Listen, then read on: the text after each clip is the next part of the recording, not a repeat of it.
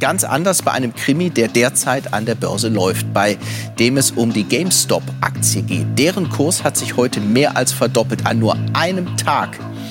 Und die Entwicklung der vergangenen zwei Wochen sieht noch verrückter aus. Der Kurs hat sich mehr als verzehnfacht von unter 30 auf 307 Euro heute in der Spitze. Dahinter steckt eine spannende Geschichte, eine Art Kampf David gegen Goliath. Jugendliche Zocker, wenig bis unerfahren an der Börse, die sich mit nichts weniger als der Wall Street anlegen. Mit Profi-Anlegern, großen Hedgefonds, die also, die in der Öffentlichkeit nicht den besten Ruf besitzen, als Heuschreckenplage in der Branche gelten. Vom östlichen Rand des Riesenreichs über Sibirien bis zu den Metropolen im Westen Russlands wie Moskau und St. Petersburg. Landesweit gingen die Menschen auf die Straße und das bei mancherorts klirrender Winterkälte, um für die Freilassung des inhaftierten Oppositionellen Alexei Nawalny zu protestieren. Frei nach dem Motto, einer für alle und alle für einen, wie es auf diesem Plakat steht. Und diese alle, das waren mehrere Zehntausend bei den nicht genehmigten Demonstrationen. In Dutzenden Städten griff die Polizei gewaltsam durch. Es kam zu heftigen Zusammenstößen. Mehr als zweieinhalbtausend Menschen wurden festgenommen.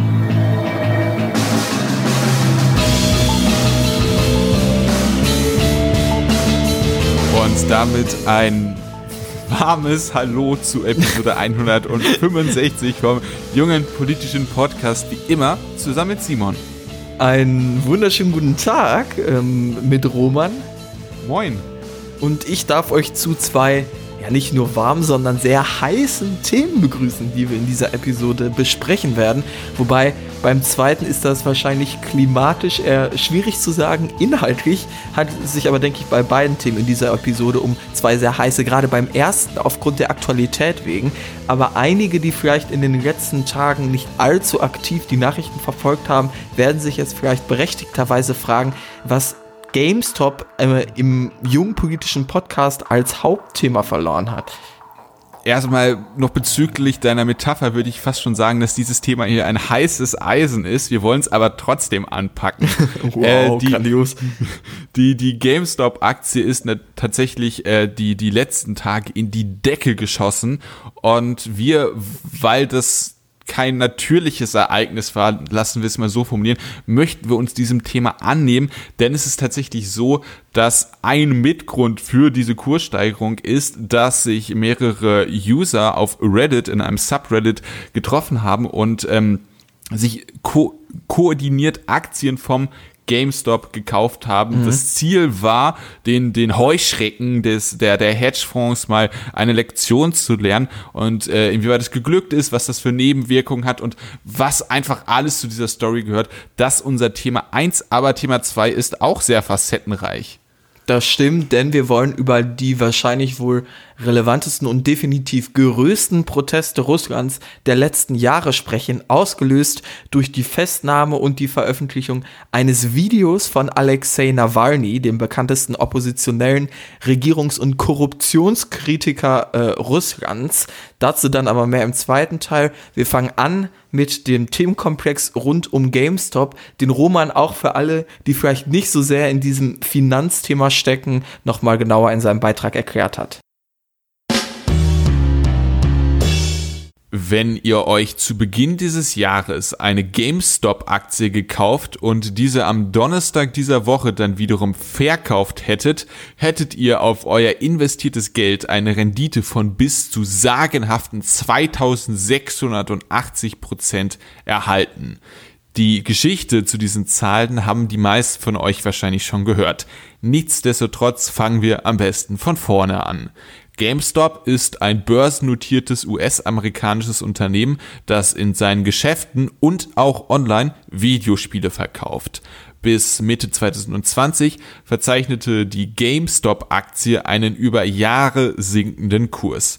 Vermutlich auch deshalb haben namhafte Hedgefonds im großen Stil auf einen fallenden Kurs der GameStop-Aktie gewettet. Zur Erklärung.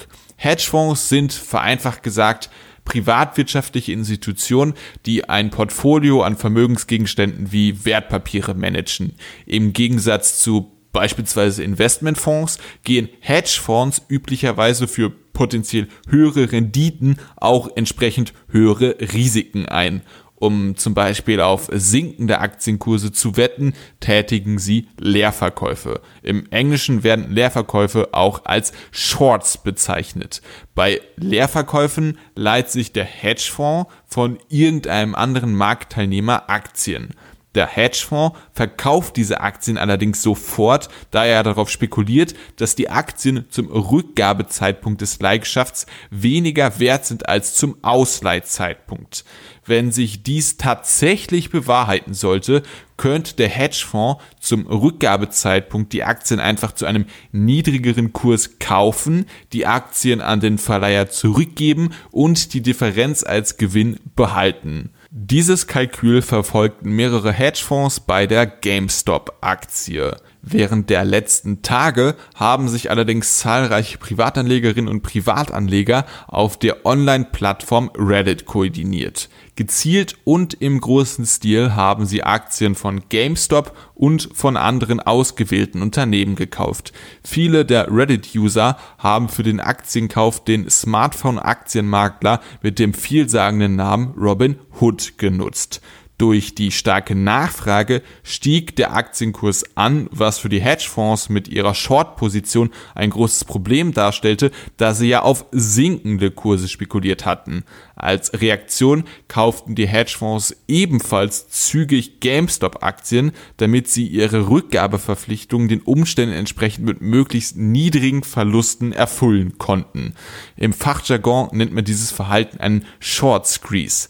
Dies hatte wiederum zur Folge, dass der Kurs noch rasanter anstieg, da die Nachfrage ja noch größer war. Die betroffenen Hedgefonds haben große Verluste einstecken müssen. Am stärksten betroffen war der Hedgefonds Melvin Capital. Er verlor rund 30 Prozent seines Kapitals. Als Reaktion auf den Ansturm auf die GameStop-Aktie haben mehrere Online-Aktienmakler, darunter auch Robinhood und der deutsche Makler Trade Republic, den Handel mit der Aktie zeitweise eingeschränkt. FDP, SPD und Linke kritisieren dieses Verhalten und fordern eine Untersuchung durch die zuständigen Behörden. Tatsächlich prüft die deutsche Börsenaufsicht BaFin gerade mögliche Marktmanipulationen. Einerseits im Hinblick auf die Handelseinschränkung der Aktienmakler, andererseits in Bezug auf den abgesprochenen Massenkauf über Reddit. Simon und ich wollen im Folgenden über den aktuellen GameStop Aktienhype sprechen.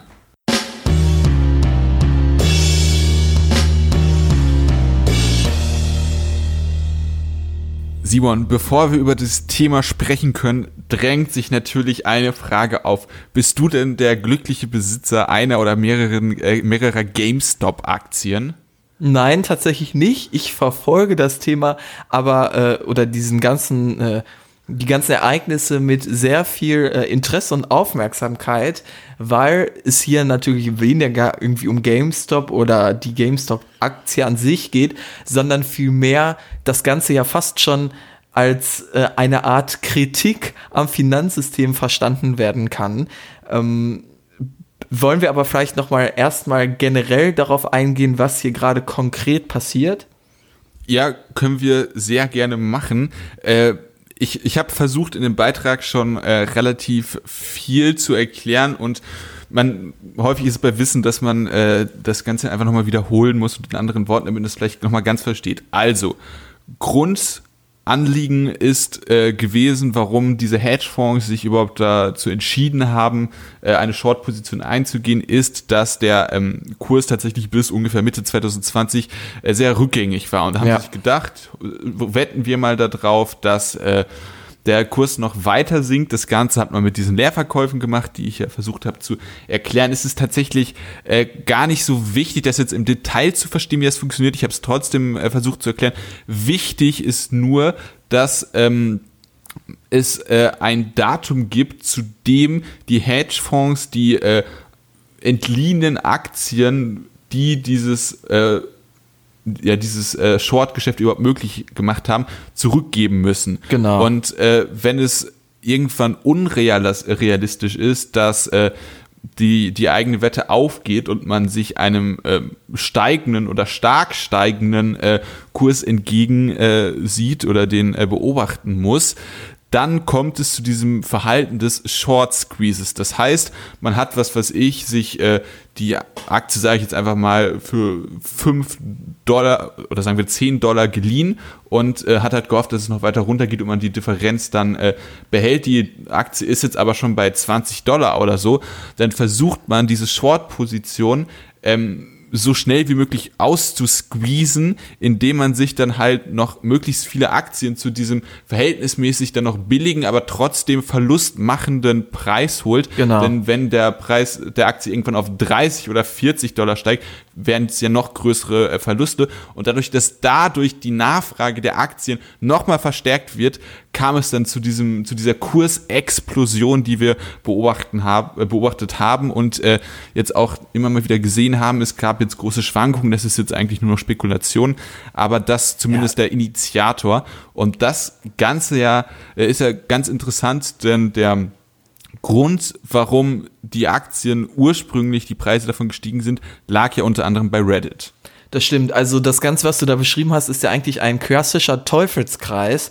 Und die Hedgefonds, die eben dort die Wette abgeschlossen hatten, dass die Aktie weiter sinkt, sahen sich dann eben vor dem Dilemma, ihre ja, Verluste selbst ähm, praktisch nochmal erhöhen zu müssen, beziehungsweise entgegen ihres eigenen Interesses jetzt den Kurs dadurch weiter ansteigern zu müssen, indem man diese Aktien kaufen kann, um die ursprünglich erzeugten Verluste durch die verlorene Wette wieder auszugleichen. Also das Ganze ist natürlich relativ kompliziert dahinter zu steigen. Was allerdings vielleicht ähm, hauptsächlich wichtig zu verstehen ist, ist erstmal, was dieses Wall Street Bets, was dieser Subreddit überhaupt ja für eine Ansammlung an Menschen ist, was das für ein Subreddit ist. Und eigentlich ist das jetzt kein irgendwie besonders politischer Subreddit. Und das sind jetzt eigentlich keine Finanzmarktkritiker, die sich dort versammeln. Ich würde sogar sagen, im Gegenteil, Wall Street Bets ist ja eigentlich ein Ort, wo sich eben Leute treffen, die ähm, ja, Spaß und ein Interesse eben an Finanzspekulation haben und so ein bisschen immer absprechen, was könnte denn der neue große Hype sein. Und so ist auch diese ganze GameStop-Geschichte ursprünglich gestartet. Denn es gab eben Leute, die gesagt haben, oh, ziemlich ähm, viele Aktien äh, oder ziemlich viele Hedgefonds haben eben diese äh, Short-Position mit GameStop abgeschlossen. Und das, obwohl das Ganze ja vielleicht ein, eine, falsch, ein, eine falsche ähm, Aktion gewesen sein könnte, beziehungsweise sie haben das hinterfragt, da eben durch die Corona-Pandemie ja durchaus eben Zocken zu Hause äh, attraktiver geworden ist. GameStops Aktie ist ja tatsächlich dann auch langsam wieder angestiegen und das ist eben ein paar Leuten aufgefallen.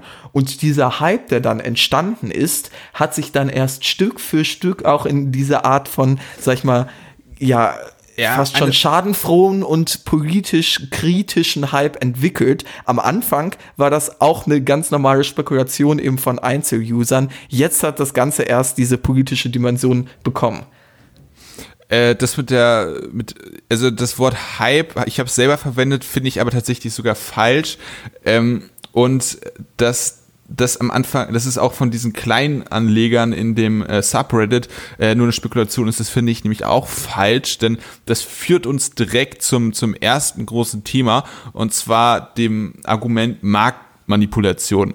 Ähm, denn in diesem Subreddit ist ja nicht nur einfach hin und her geschrieben worden, ja, ich glaube, das ist unterbewertet, äh, würde ich ich an meiner Stelle würde da mal gerne was äh, kaufen, dass man sozusagen aus Herzensgüte anderen Leuten auch noch diese Informations Ja, so ist hat. es gestartet. Also so funktioniert Wall Street Bets, äh, Wall Street Bets klassischerweise, dass Leute eben genau aus diesen Gründen sich da treffen und da Aber sich war ja sowas mehr. unterhalten. Es wurde mehr. Genau, es wurde mehr und zwar das wirklich koordiniert und das könnte man jetzt, wenn man äh, äh, ein Verfechter ist, dass es tatsächlich Marktmanipulation ist, koordiniert oder kartellhaft wurde sich dort zusammengeschlossen. Die, die eigene Marktmacht wurde dazu gebraucht, die Preise zu manipulieren und äh, dementsprechend, ich bin kein Jurist, deswegen äh, ist das nur meine Laienmeinung. Ich denke auch, dass es sehr schwierig ist, das nachzuweisen, aber ich denke schon, dass da der Terminus Marktmanipulation nicht falsch ist. Das heißt das sehe ich anders. nicht, Das heißt natürlich nicht, dass die moralischen Implikationen und so mal vollkommen andere sind als bei typischen Marktmanipulationen. Nichtsdestotrotz würde ich das als marktmanipulatives Verhalten bezeichnen. Also ähm, ich finde viele Begriffe, die du in diesem Kontext benutzt hast, sehr schwierig. So Sachen wie Marktmacht das sind Leute, die sich dort versammelt haben, die haben ein paar hundert Euro, wenn es äh, hochkommt teilweise, eben äh, die sie auf diese Games oder in die GameStop-Aktienkäufe investiert haben. Keiner von denen hat irgendeine Art von signifikanter Marktmacht. Die ja, nee, Macht kommt natürlich erst durch das Kollektiv. Ja, genau. Und weil man sich so koordiniert hat, kommt durch die Kombination, das ist ja auch bei Kartellen, das ist ja nicht nur, dass ein Unternehmen das macht, sondern die Ansammlung an Unternehmen, die sich zusammenschließen ja. und dadurch die Marktmacht. Logischerweise. Aber naja, es ist, es ist ein signifikanter Unterschied, ob zwei, drei, vier, fünf Unternehmen sich in einem Kartell sammeln, die natürlich alle auch einzeln eine entsprechende Marktmacht haben oder ob verschiedene Kleinanleger sich in einem Internetforum darüber unterhalten, was denn jetzt so auf dem Finanzmarkt gerade passiert, denn nichts anderes ist Wall Street Bets. Also da von Marktmacht zu sprechen, das halte ich für den völlig falschen Begriff. Es ist natürlich richtig, dass wenn ganz viele Menschen zusammen Aktien kaufen, der Kurs ansteigt. Aber was wäre denn die Konsequenz daraus zu sagen, das wäre irgendwie Marktmanipulation, was da passiert? Dass man sich überhaupt gar nicht mehr irgendwie im Internet über ähm, solche Dinge austauschen kann, weil Doch, das ist der ganze Gag des Internets, dass potenziell Millionen Menschen das lesen können, was Nein, du in, der, irgendwie auf Reddit schreibst. Ja, aber der Punkt ist, es macht einen Unterschied, ob du sagst, äh, ich glaube, die Aktie ist über- und unterbewertet und dementsprechend gehe ich long oder short. Oder das ist, so ist sagst, es gestartet. Oder du sagst, äh, komm, wir wollen jetzt alle diese Aktien kaufen und äh, dann kommt dieses, dass man kooperiert und so tatsächlich äh, Marktmacht ist ein sehr starkes Wort, weil man da halt immer äh, eher Oligopole oder Monopole drunter versteht, aber zumindest einen äh, Einfluss auf den Preis hat und dadurch, dass man sich halt aktiv koordiniert, kommt es dazu, dass ich das durchaus als Marktmanipulation bezeichnen würde, auch wenn ich das jetzt nicht im juristischen Sinne machen will, weil ich glaube, dass man denen das nicht nachweisen kann. Jeder, ähm, jeder hat einen Einfluss auf den Preis der Aktien kauft. Das ist keine große Hürde. Ja, aber das, das, ist, das ist doch jetzt einfach ja, das stimmt, aber je mehr sich koordinieren, je größer diese äh, koordinierte Bestellung ist, desto größer ist der Einfluss. Und dementsprechend, wenn man diese Koordinierung in einer gewissen Größe macht und das den, die Effekte hat, dann ist es natürlich schon eine Manipulierung des Marktes. Ich weiß, das Wort ist ziemlich groß, ich tue mich auch schwer mit diesem Wort, aber der Mechanismus ist schon ein ähnlicher. Ja, mich stört nicht nur das Wort Marktmacht, was du die ganze Zeit verwendest, sondern auch das Wort Koordinierung. Weil, was ist Koordinierung? Das sind klar Menschen, die posten dann auf Reddit, auf Twitter, komm, lass da weiter rein investieren.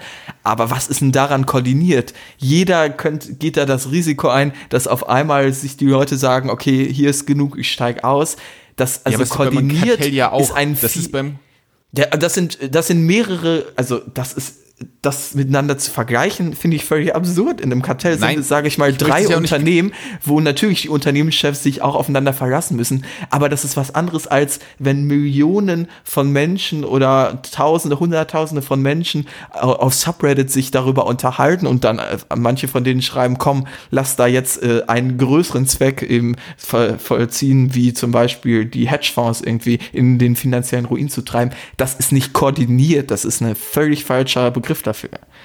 Ich finde schon, dass es eine Art der Koordinierung ist, weil da auch mit der, der Informationsbasis, äh, dass man halt zu diesem Ziel sich jetzt zusammen die und die Position und nicht die und die eingeht, dass es schon eine Koordinierung ist. Aber wir können das ja, denke ich, hier erstmal so stehen lassen, äh, äh, These und Antithese und äh, zum, zu der zweiten Facette der Marktmanipulation kommen. Und das ist, denke ich, eine viel äh, deutlichere Sache. Und zwar, dass, ähm, ja, besagte äh, Broker oder Aktienmakler wie äh, Robin Hood oder auch das äh, deutsche Unternehmen Trade Republic ja. einfach die, die äh, ihren äh, Usern die, die Handlungsmöglichkeiten bei diesen Aktien äh, abgedreht haben teilweise.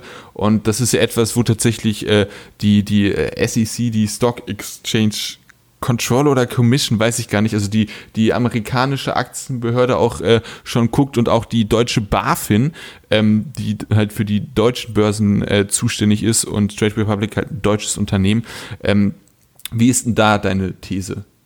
Ja, also äh, Exchange Commission ist es und ähm, okay. ja, äh, ich äh, würde dir zustimmen, ich verstehe aber jetzt gerade, also aus deiner Perspektive, du, wenn du mit dem Blickwinkel daran gehst, dass das ganze Marktmanipulation äh, und koordinierte Absprachen waren von den Reddit-Usern, ist doch der logische nächste Schritt, eben das Ganze auch zu verhindern. Nein, natürlich nicht. Doch nicht von den privaten Brokern. Die haben doch kein Recht, ihren äh, äh, Kundinnen und okay, Kunden verstehe. da irgendwie etwas zu unterbieten. Das müsste, wenn dann halt die BaFin, wie die BaFin hat ja beispielsweise äh, Short-Einkäufe auf die Wirecard-Aktie, bevor äh, das am Ende so ganz runtergegangen ist, äh, verboten. Das heißt, diese äh, Möglichkeiten haben die äh, Börsenkontrollbehörden mhm. ja durchaus, aber das ist nicht die Aufgabe von Brokern. Okay, das ist äh, einleuchtend argumentiert. Ähm, ich meine, ich vertrete diese Position ja sowieso nicht, ja, ich ja die ursprüngliche Denkweise schon nicht teile, dass es eben einen Anlass dazu gäbe, das Ganze zu verhindern. Ich meine, ähm, ja, also da sind wir definitiv einer Meinung, dass das so nicht geht. Man muss jetzt natürlich sich fragen, warum entscheiden sich diese Broker dazu, eben ähm, das Ganze sozusagen, diese ganze Aktion stoppen zu wollen, indem man weitere Käufe der Aktien zum Beispiel zumindest temporär verhindert. Ähm, da kann man natürlich nur spekulieren, aber eine mögliche Erklärung wäre ja vielleicht, dass viele dieser Broker abhängen, auch von dem Geld der Hedgefonds und dementsprechend ein finanzielles Interesse daran haben, das äh, Interesse eben dieser Hedgefonds über das der vielen kleinen Anleger und Nutzerinnen und Nutzer zu stellen. Das wäre zumindest eine äh, naheliegende Idee, oder nicht? In dieser Finanzwelt hängt ja immer alles mit einem äh, zusammen und mächtige ja. Leute sind da halt mächtig. Ich habe jetzt zwar keine konkrete Idee, wie das sein könnte, aber grundsätzlich ist der Gedankengang nicht abwegig. Äh, vielleicht einmal der Vollständigkeit halber, also Trade Republic, das äh, deutsche Unternehmen, äh, hatte tatsächlich gesagt, dass sie es äh, eigene Angaben nach wegen technischer Probleme abgeschaltet hätten. Ähm, aber ja, wollte ich nur kurz erwähnt haben. Ja. Ähm, aber äh, das kann durchaus sein. Und wenn das so sein sollte, ist das wirklich skandalös. Denn es kann nicht sein, dass äh, Hedgefonds die Möglichkeit haben, die ganze Zeit alle äh, Tradings äh, auszuführen, während Kleinanlegerinnen und Kleinanleger diese Möglichkeiten nicht haben. Das ist Diskriminierung mhm. und äh, wäre, wenn das ein juristisch nachweisbar ist, auf jeden Fall auch zu sanktionieren und stark zu sanktionieren. Ja, und ich würde jetzt äh, gerne auch nochmal den Spieß umdrehen ähm, in Bezug auf die Hedgefonds mit dem äh, Begriff Marktmacht. Denn wenn wir uns jetzt mal so ein bisschen damit auseinandersetzen, was so diese übergeordnete, vielleicht ähm, ideologische Position vieler Menschen sein könnte, die ausgedrückt wird eben in dieser Aktion, ist ja, und das ist ja das, was man sehr viel auf Reddit äh, und Twitter und so weiter liest, dass man es denen eben mal zurückzahlt ähm, und sie mit ihren eigenen Waffen stärken möchte. Und der Gedanke kommt ja daher, dass eben Hedgefonds in der Größe wie Melvin Capital und so ja tatsächlich die Marktmacht haben, eben alleine Unternehmen in den Ruin treiben zu können. Also alleine, wenn zum Beispiel ein Hedgefonds wie Melvin Capital sich dazu entscheidet, Short-Positionen äh, zum Beispiel auch auf ähm, Ga ähm, GameStop zu kaufen, ähm, dann hat das alleine ja schon zur Konsequenz, dass die Aktie entsprechend weiter sinkt, weil eben der Hedgefonds so groß ist, dass diese Entscheidung einen solchen Druck ausübt, sodass eben gerade über solche äh, Short äh, Positionen Unternehmen eben aktiv auch in den Ruin getrieben werden können durch große Player wie Hedgefonds. Und das ist ja wirklich etwas, wenn man äh, den Finanzmarkt ansonsten äh, vielleicht auch irgendwie unkritisch bewertet, sollte man doch zumindest das in Frage stellen müssen. Und deshalb ist es ja eigentlich umso intelligenter und deshalb verspüre auch ich da eine entsprechende Schadenfreude, wenn dann am Ende Kleinanleger hier praktisch den Spieß umdrehen und mit den gleichen Methoden dann eben die entsprechenden Hedgefonds zumindest äh, mindestens in finanzielle Gefahr bringen. Ja, Schadenfreude Freude verstehe, verspüre ich wahrscheinlich auch.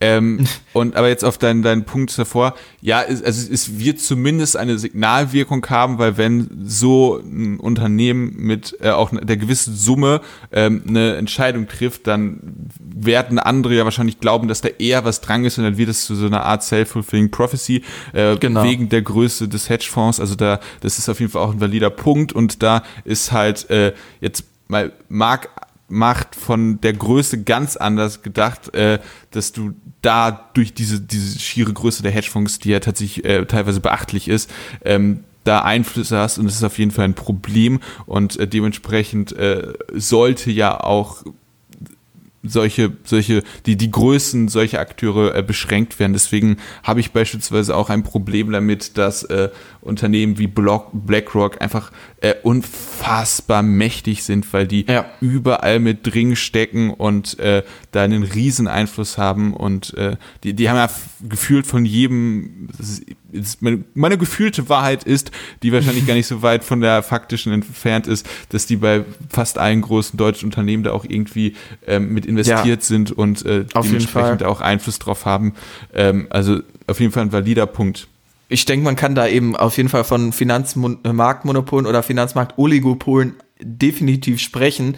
Und wenn wir jetzt eben natürlich äh, am Anfang über Marktmacht gesprochen haben, sollte man am Ende ähm, ja, wir haben am Anfang über Marktmacht in Bezug auf Kleinanleger gesprochen. Ich denke, unstrittig ist die Marktmacht eben solcher Player. Und das heißt, ähm, wer diese Aktion jetzt auf der einen Seite äh, kritisch beurteilt, die dort gerade auf äh, Reddit äh, und mit GameStop abläuft, der sollte sich mal anschauen, wie sonst die Geschäfte äh, in der Finanzmarktwelt ablaufen und seine Meinung vielleicht dann noch mal ein bisschen überdenken. Dann würde ich aber sagen, was das mit dem ersten Thema und von ja. den Oligopolen auf dem Finanzmarkt kommen wir jetzt zu den Oligarchen in Russland rund oh. um den russischen Präsidenten Putin. Und äh, dieses Korruptionsnetzwerk wurde, oder eine Facette dieses Korruptionsnetzwerks wurde aufgedeckt von Alexei Nawalny, ähm, eine bekannte Person, muss man eigentlich nicht mehr erklären. Simon macht es trotzdem und äh, beschreibt auch die, die Situation rund um ihn. Die, und die ganze Information hört ihr jetzt in Simons Beitrag. Um die Proteste in Russland zu verstehen, müssen wir zunächst auf den prominentesten russischen Regierungskritiker blicken, Alexei Nawalny. Wir sprachen im Podcast bereits über den Giftanschlag auf den russischen Oppositionellen. Während seiner Behandlung in der Berliner Charité wurde der Nervenkampfstoff Novichok in seinem Körper nachgewiesen. Ein Hinweis auf den russischen Staat, der eine Rolle in dem Attentat bis heute gänzlich abstreitet. Nachdem Nawalny sich wieder erholt hatte, gelang ihm und seinem Team im Dezember ein unglaublicher Coup.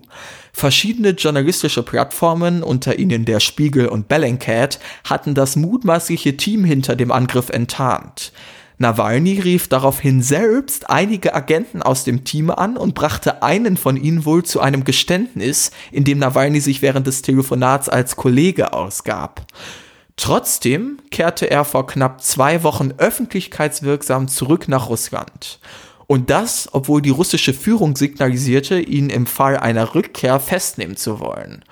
Doch die Frage, ob er nicht lieber im Exil bleiben wolle, habe sich für Nawalny nie gestellt, verriet er in einem Instagram-Video. Tatsächlich wurde er noch am Flughafen festgenommen. Noch immer befindet Nawalny sich in Haft.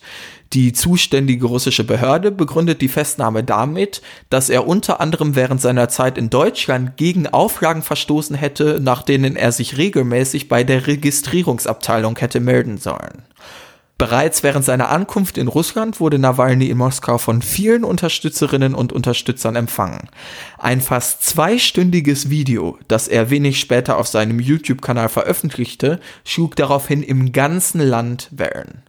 Noch in Deutschland gefilmt, beleuchtet der Oppositionspolitiker dort mehrere mutmaßliche Korruptionsnetzwerke rund um den russischen Präsidenten Wladimir Putin, die unter anderem den Bau eines monströsen privaten Palastes am Schwarzen See ermöglicht haben sollen. Putin streitet ab, dass der Palast ihm gehöre, ohne jedoch zu erklären, wer anstelle von ihm der Inhaber sei. Nawalnys Festnahme und die Vorwürfe aus seinem Video, das inzwischen über 100 Millionen Aufrufe auf YouTube gesammelt hat, führten zu landesweiten Protesten in über 60 Städten. Nächste Woche soll ein Gericht entscheiden, wie mit Nawalny weiterverfahren wird. Wir wollen bereits jetzt darüber sprechen, welche Auswirkungen Nawalnys Festnahme und sein Video haben könnten.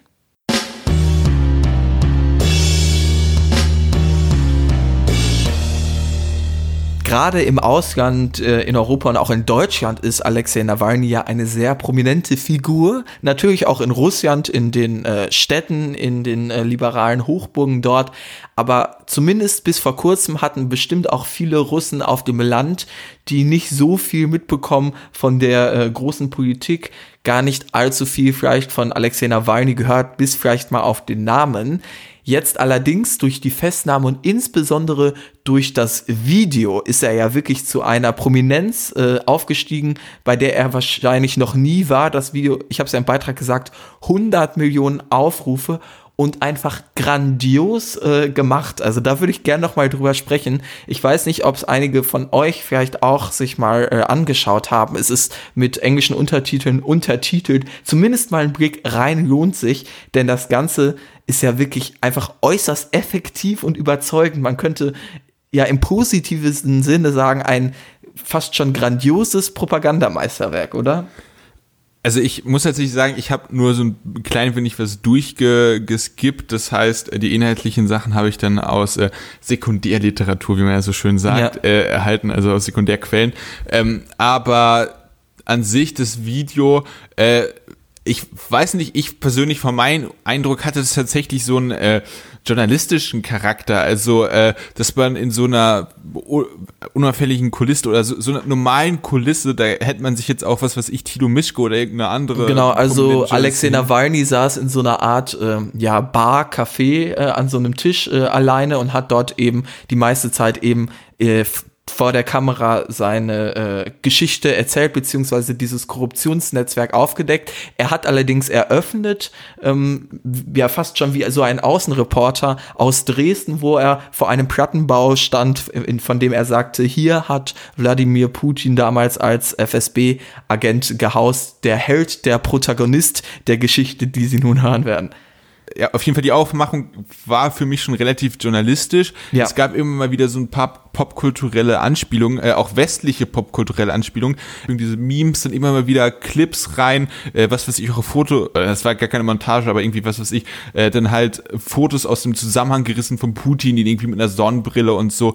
Äh, das genau. halt so als, das ist fast schon so Heute-Show oder Neo-Magazin S gewesen, dieser äh, investigativ-journalistische Teil da immer. Das ist äh, tatsächlich tatsächlich sehr gut gemacht. Genau, mit dann den Pop äh, popkulturellen Referenzen. Also du hast jetzt eine Sache angesprochen, die du auch gekannt hast. Natürlich aber auch vieles, was man jetzt nicht versteht, wenn man ähm, nicht die klassische russische Popkultur kennt, so viele Filmausschnitte. Mich hat es auch gerade an Stefan Raab und TV Total erinnert, eben dieser Meme-Charakter, dass er, er hat zwar nicht immer auf den Knopf gedrückt, aber dann kamen immer so drei, vier Sekunden Schnipsel, in denen Putin dann irgendwie so Sachen sagt wie, weiß ich nicht, ich, das, ich, ich weiß nicht, das war jetzt nicht so wörtlich, aber im Stil von, das ist mir ja gut gelungen oder ausländische Agenten oder so, also immer passend dann aus dem Kontext gerissen. Das äh, war schon sehr gut gemacht und nicht nur war es lustig eben auf diese Art und Weise, es war auch bitterböse, sarkastisch aufbereitet, wie Alexei Nawalny Stück für Stück eben dieses, ähm, ja, Korruptionsmuster aufdeckt, äh, seinen Zuschauerinnen und Zuschauern erklärt, dann eben, ja, sagt, oh, Wladimir Putin, er hat ja drei Liebhaberinnen. Das hat dann natürlich aber auch als Folge, dass man drei Schwiegermütter hat, die man dann auch nochmal versorgen muss mit entsprechenden Immobilien. Und dann kam auch irgendwie ein Ausschnitt aus einem russischen Film, den ich nicht kenne, der eben genau äh, auch wohl diesen Gag äh, anspielt. Also grandios gemacht und man könnte fast sagen, der Höhepunkt ist so ein bisschen, als äh, Alexei Nawalny dann eine ähm, Karte präsentiert, die er wohl von einem Architekten angeblich zugespielt bekommen hat, der an diesem Palast gearbeitet hat und ähm, sagt, ich weiß detailliert, wie es in diesem Palast aussieht. Vorher gab es schon Drohnenshots von oben, wo eben Komplizen von ihm tatsächlich äh, an Sicherheitskräften vorbei eben in einem Motorboot auf den äh, schwarzen auf schwarze Meer gefahren sind und eben diesen Palast von oben gefilmt haben. Aber dann sagt er, ich weiß jetzt eben auch auch wie es von innen aussieht und hat dann wirklich eben in Auftrag gegeben, dass ein ähm, Unternehmen wohl möglichst detail, detailgetreu, so sagt er eben, die Räume modelliert hat, durch die er dann den Zuschauer eben führt, wo und man dann einen äh, Raum sieht mit Casinos, mit einer Pole Dance Stange, ja. ein privates Theater und das Ganze sorgt natürlich dafür, dass die Zuschauerinnen und Zuschauer immer mehr Wut natürlich äh, ansammeln, wenn sie überlegen, dass all das mit russischen Steuergeldern äh, finanziert wurde. Und das, diese, diese Bilder hat man ja tatsächlich auch äh, in den Nachrichten gesehen. Also ich kenne diese Bilder von in der äh, Villa oder dem Anwesen, ist ja fast schon, das ist ja mhm. keine lapprige Villa mehr, das ist ja ein Anwesen. Äh, das ja. ist ja, äh, das wurde ja dann sozusagen so auch übernommen und das ist dann ja auch äh, natürlich sind es Rekonstruktionen und so, man muss sich da ein klein wenig auch auf seine Quellen verlassen. Genau, es ist alles immer unter Vorbehalt zu genießen. Nawalny spricht auch immer von Putin als reichster Mann der Welt, wo ich mich auch frage, wo die Aussage herkommt. Also Nawalny ist nicht nur eine Art Investigativjournalist. Er ist natürlich auch selbst eine politische Figur und auch Politiker. Also man muss das immer mit einer gewissen Distanz beobachten. Ich denke aber, dass man vieles von dem auch, gerade wenn sich viele Recherchen ja auch auf ähm, äh, den Spiegel zum Beispiel oder Bellingcat und andere stützen, dass man da durchaus ähm, zumindest dieser allgemeinen Message ähm, vertrauen kann, denke ich. Ja, genau. Also dem allgemeinen Ja bei den Nuancen immer kritisch sein. Genau. Ähm, Ob dort wirklich die Pole Dance Stange dann steht, äh, wo sie in dem modellierten Video ist. Ja, ja genau. Äh, aber an sich tatsächlich, äh, was ich so mitbekommen habe, äh, oder vor allem was man an, äh, an Mobilmachung davon mitbekommen hat, auf jeden Fall sehr gelungen. Das kann man auf jeden Fall als Fazit ja. in dem Video sagen. Also grandios eben. Und du hast es ja gesagt, es hat eben den entsprechenden Effekt gehabt. 100 Millionen größtenteils Russen haben sich das eben angeguckt. In den entlegensten Vierteln Russlands, denn inzwischen hat man eben auch auf dem Dorf einen Internetzugang und ich denke, man kann hier in Russland auch tatsächlich einfach von einem Umbruch sprechen. Lange Zeit auch schon als, ähm, ja, im Westen, wie wir ja immer sagen, das Internet schon eine größere Rolle gespielt hat im Vergleich zum Fernsehen, war in Russland eben immer noch, waren die klassischen TV-Kanäle, die, die, die äh, Nachrichten gemacht haben, den Ton angegeben haben, was natürlich dem Regime dann äh, genützt hat, wenn man so möchte. Jetzt sind aber auch in Russland eben klassische soziale Plattformen wie YouTube, ähm, Facebook, Twitter und sogar auch TikTok eben angekommen. Und es gibt eben die Möglichkeit für Akteure wie Alexei Nawalny seine eigene Perspektive und seine eigenen Nachrichten an die breite Bevölkerung Russlands äh, zu spülen. Und das Ganze hat dann den realen Effekt, dass nicht nur in Moskau, nicht nur in St. Petersburg, sondern, wenn man möchte, in den entlegensten Städten Russlands die Leute tatsächlich auf die Straße gehen für die Freilassung Alexei Nawalnys und gegen die äh, Machenschaften Putins. Genau. Und ähm, das ist ja jetzt auch nichts Neues, die Macht des Internets, also vielleicht von der Reichweite, wie es dann jetzt tatsächlich in Russland realisiert wird, da schon, ja. aber so prinzipiell der Mechanismus ist ja nichts Neues. Also man kann das Internet halt einfach viel schwieriger zensieren als ein paar Fernsehsender. Und äh, ich meine, selbst äh, China, die äh, halt versuchen, die, die westlichen äh, äh, sozialen äh, Medien da komplett zu blockieren, äh, selbst dort kann man es ja schaffen, mit äh, den äh, notwendigen IT-Tricks da äh, auch an die, ans westliche Internet zu kommen, wenn ich es jetzt einfach mal, äh, dahingehend ist das einfach ein, in dem Sinne eine sehr wertvolle, positive Macht des Internets, dass man dort halt äh, an Zensur hinweg mit ein paar Abstrichen äh, kommunizieren kann. Das stimmt und ähm, dann braucht es eben nur noch so effektive und ja, ja, ich möchte zumindest in der Aufmachung beinahe grandiose Akteure sagen, wie Alexei Nawalny, über die man als Person und Politiker natürlich auch differenzierter sprechen muss. Der ist ja jetzt irgendwie kein Linksliberaler, sondern jemand, der ähm, durchaus auch sehr aus unserer Perspektive rechte politische Ansichten vertritt, in erster Linie aber eben ein Antikorruptionskämpfer und man kann so ein bisschen sagen, sein persönliches Pro Projekt ist eben Putin zu stürzen und dem war er so nah, ist er jetzt so nah wie noch nie. Ähm, glaubst du denn, dass die Proteste anhalten, dass das jetzt einen längeren Effekt hat, dass Putin in Nawalny ein ernstzunehmenden innenpolitischen Gegenspieler nee. gefunden hat oder verläuft sich das Ganze im Sand? Ja, das verläuft sich wieder. Also vielleicht hält es noch ein bisschen was an, aber ich meine auch, man hat es ja jetzt in Belarus gesehen und so. Also das wird man äh, gezielt runterprügeln können, bin ich mir ganz sicher. Ja, also runterprügeln ist ja ein treffendes Stichwort, wenn man eben die Videos teilweise auch von der Polizei sieht, die dort ähm, wahllos eben ja Leute attackiert und, und auch Kinder. Gibt, ein, also in, Kinder, in das, ja. ich weiß nicht, ob das aus Moskau war, aber da hat man wirklich gesehen, wie, wie so schätzungsweise ein 12-, 13-jähriger Junge da einfach von, von der, der Polizei äh, entführt worden ist. Also das ist ja, oder abducted, entzogen worden ist. Also das ist also mhm. unfassbar, unfassbar. Ein Video, das auch viral gegangen ist, war eine Frau, die festgenommen werden sollte. Dann schritt ein Mann hervor, sagte dem Polizisten, nimm mich doch an ihrer Stelle fest, wenn du deine äh, Quoten sozusagen erfüllt werden musst. Ja, und dann äh, wurde er halt festgenommen. Also diese Willkür dort auf den Straßen, die schadet natürlich dem Ansehen Putins, denn all diese Videos verbreiten sich wie Leuchtfeuer über das Internet bis in die entlegensten Regionen Russlands. Was und glaubst du denn?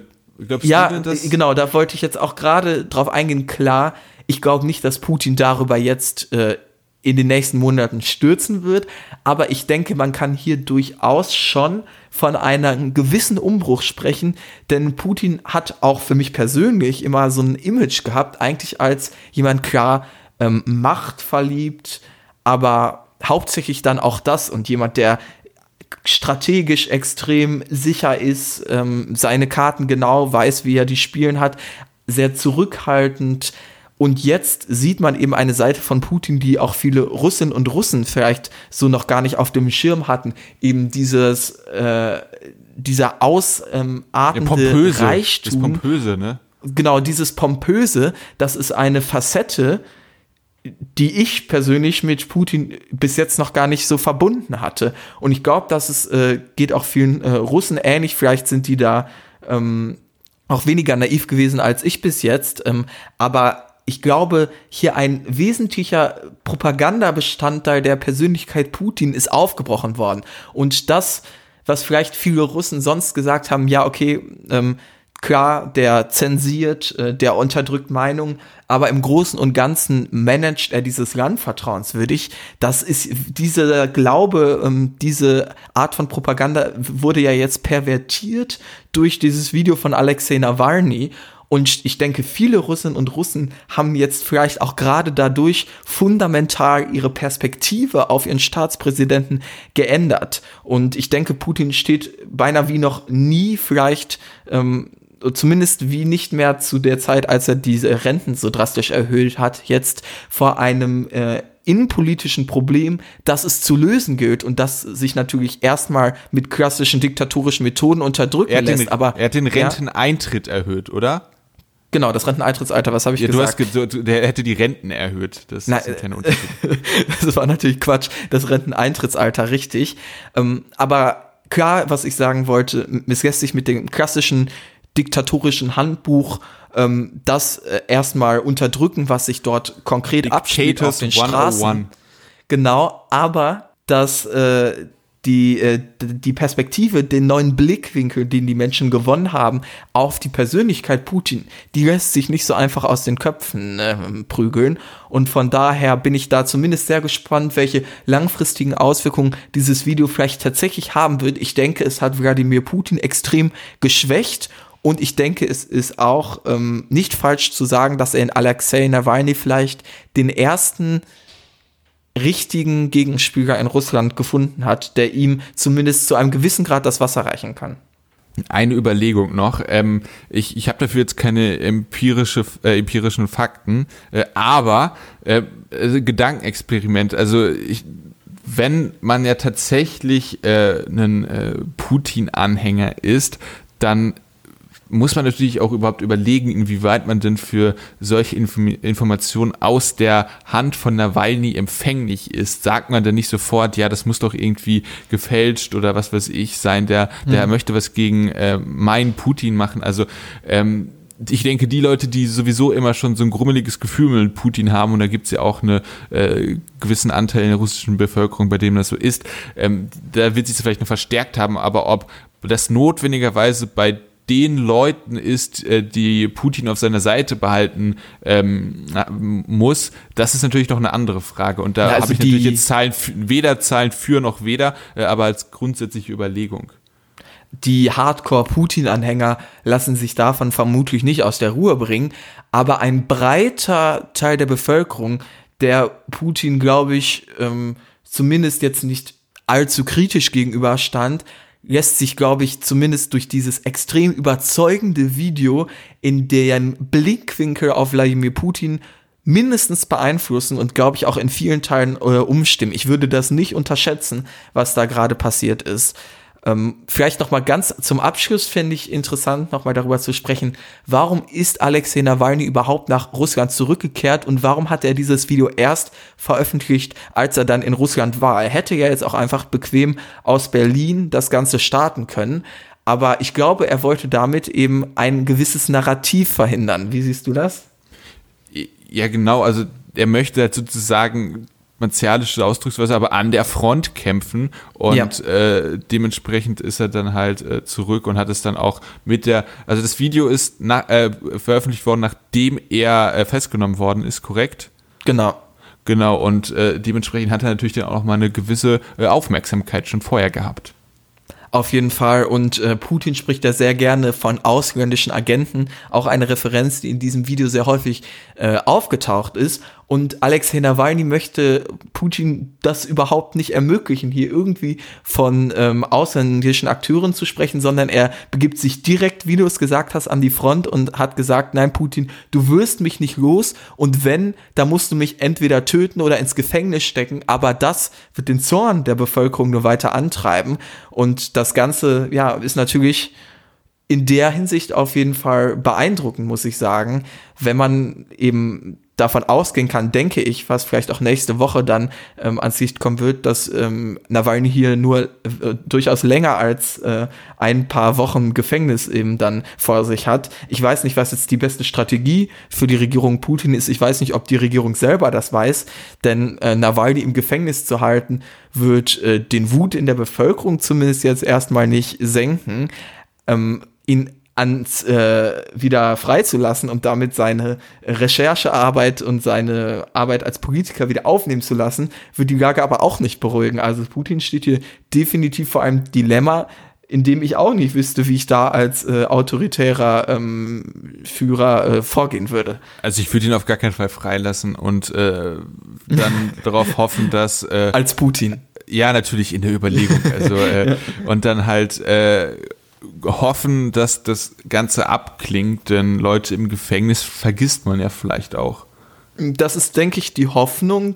Ob das so sein wird, das wird sich am Ende zeigen, denn der Kanal von Nawalny mit, glaube ich, fast sechs Millionen Abonnenten wird ja auch ähm, ohne ihn weiter bespielt ja, werden.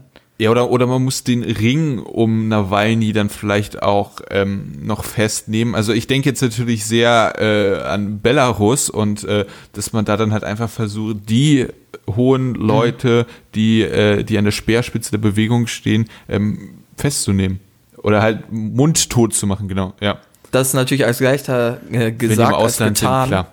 Ja, einmal und ähm, an sich ja, ähm, ich, ne, also die Bevölkerung schaut ja zu. Das ist ja jetzt nicht so, dass man das mal eben so im Hintergrund machen kann. Das ist die Strategie gewesen, die wir kennen von Putin, die bis jetzt gut funktioniert hat. Kritische Journalistin dann eben auch teilweise ja zu töten, so wie er es auch ähm, aller Voraussicht nach bei Alexei Nawalny versucht hat aber es sind andere Zeiten, ähm, in denen Informationen viel schneller eben fließen, viel größere Effekte haben, gerade auch durch die sozialen Medien. Und da ist es die Frage, ob diese alten Methoden auch auf diese neue Zeit effektiv sich anwenden lassen.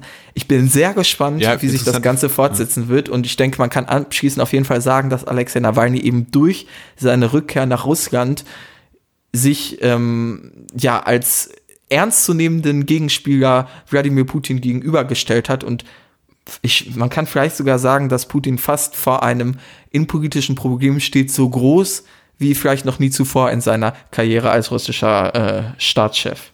Boah, das weiß ich, dafür bin ich in der russischen Geschichte äh, unter Putin ist auch nicht äh, bewandert genug. Also das weiß ich nicht, ob ich das so unterschreiben würde. Aber das kann man ja auch einfach mal so offen stehen lassen und die Richtung, in die du da stößt, ist ja auch schon für die richtige Richtung.